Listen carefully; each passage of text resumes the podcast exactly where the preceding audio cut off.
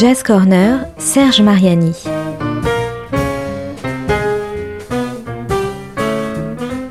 Jam et concerts, actus, rencontres, découvertes, le meilleur de la scène jazz au coin de la rue ou sous le feu des projecteurs.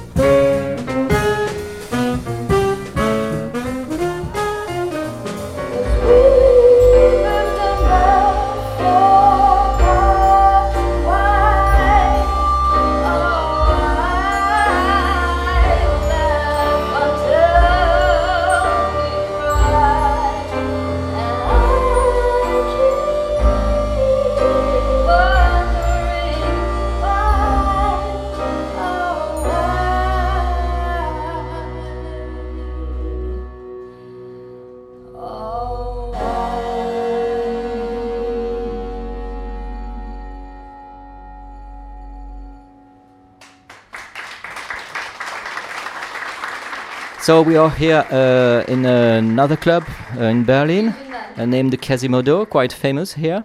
And uh, I am with Susanna Savov, uh, who just finished a concert in duet.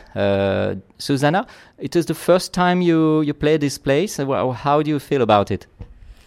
Ah, it, feels great. it's a it's a beautiful club. Um, I think it, it, it, feels good when there are 80 people or 300 people. It can it's it's like this sort of club that uh, grows and shrinks with uh, with the ma- amount of audience that there is, so which is nice because you never know uh, how many people will show up. Um, but it was a good crowd. The club is nice. The piano is very nice. So overall, um, uh, a, a great experience. Uh, I, I was there during the concert, and I noticed you you like to speak to the audience. Uh, I do. Um, I think it's it's. Well, I mean, every musician has to uh, think that um, for himself or herself, but I, I, like to kind of, I like to connect on that level as well with the audience because um, um, well, it's just easy because you, you talk to them and then they, they, they get you more and, and, and um, they have a sense of who you are and what you do and, and why you do it. And, and um, I think it's just an, um, a good way to, to, to get closer. Das völlig in die Hose ging, weil keiner hat irgendwas geraten. Äh, aber vielleicht sind Sie viel fitter. Es geht darum, man kann hier eine CD gewinnen, ja. Große Preise hier, ja. Also, ja, äh, man kann eine CD gewinnen, wenn man darauf kommt, welch, von welchem Beatles-Text ich das im Endeffekt ein bisschen abgekupfert habe. Ähm, Sie wissen, Inspiration ist 100% Diebstahl. Ähm, What would you say about the music you played tonight? Uh, the band is called Exit Universe, and it's me on uh, piano and vocals, and my partner Raphael Meinhardt on marimba and vibraphone and electronics. Um, well, we're playing jazz clubs, but I don't think it's jazz at all. But uh, what is jazz anyway? So nowadays, uh, which which is a beautiful thing that it's that open. You know, uh, every there's so much different music that can can, can be called jazz, but. Uh, um, it's not very much, much improvised what we do. It's it's very much composed and um, it has neoclassical elements and avant-garde elements and um, uh, well, just you know, also pop elements, of course. Um, so yeah, it's it's it's a blend of of many things um, combined, um, which we're happy that people seem to to enjoy. and like to listen to. So we're happy.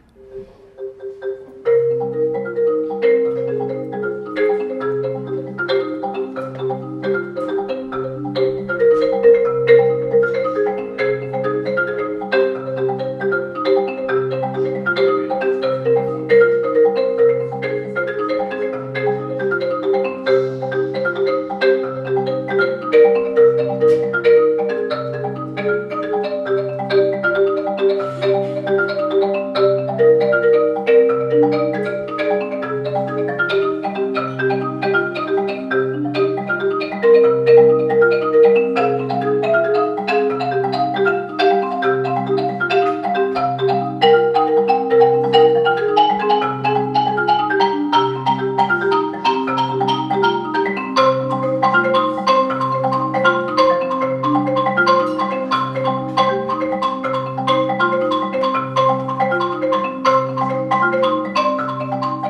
I've heard your partner uh, say something, tell something about Paris and uh, Chilly Gonzales. Uh, could you could you tell me what it was exactly about? Um, Chilly Gonzales, he um, last year he announced a conservatory, like a master class, where you could. Um, it was a competition, and and Rafael was one of the chosen ones. I think there were 800 people who uh, wanted to be part of this, and uh, seven people made it, and, and he was one of the, uh, them. And it was a week of workshops and and um, songwriting uh, workshops and, and, and piano things and stuff. Um, and at the end, they they did a performance together um, at the beautiful. Hang on, I was there. Le Trianon, yeah, uh, which was sold out, and they played a concert together, and um, yeah, they seemed to have a good time. Do you know, as, as we are speaking about Paris, do you know other places in Paris? Because the Quasimodo is, is quite famous in France. I, I know quite a bunch of um, jazz musicians who, who have come here. And it is said it's a, a bit like uh, the New Morning Club, quite famous in Paris. Did you did you visit the Paris clubs when you when you were there? Um, as a musician, of course, of course, when, when, when- whenever you are in a city, you always, you know, try to look for um, stages where you can uh, perform. So I did go to one or two jazz clubs, you know, just to leave my CD and say hello. You know, I want to play. Uh, wasn't very successful, but uh, that's a different story. Uh, I think it was the Sunset. Is that uh, yeah? Sunside, Sunset. Uh, genau, yeah, yeah, yeah. It is uh, on the Rue des Lombards. It is a famous ja- the street for jazz. There are three main clubs: the Yeah. Sunset Sunside, Yeah. the Baiser Salé, Yeah. and uh, uh, the Duc des Lombards. Uh, uh, there, there I saw also a, a set. Uh, I I went there as well. Yeah, yeah, yeah. Uh, yeah, there was lots of people. It was a very crowded area there on weekends. I was, uh, yeah, gobsmacked by all the people. yeah. So you have to, to come back to Paris. Oh, anytime. are you from Are you from Berlin?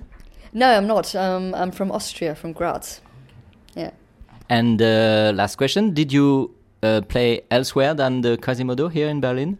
Uh, no, it was my first time, uh, my first show ever in Berlin. So yeah, it was a big p- premiere.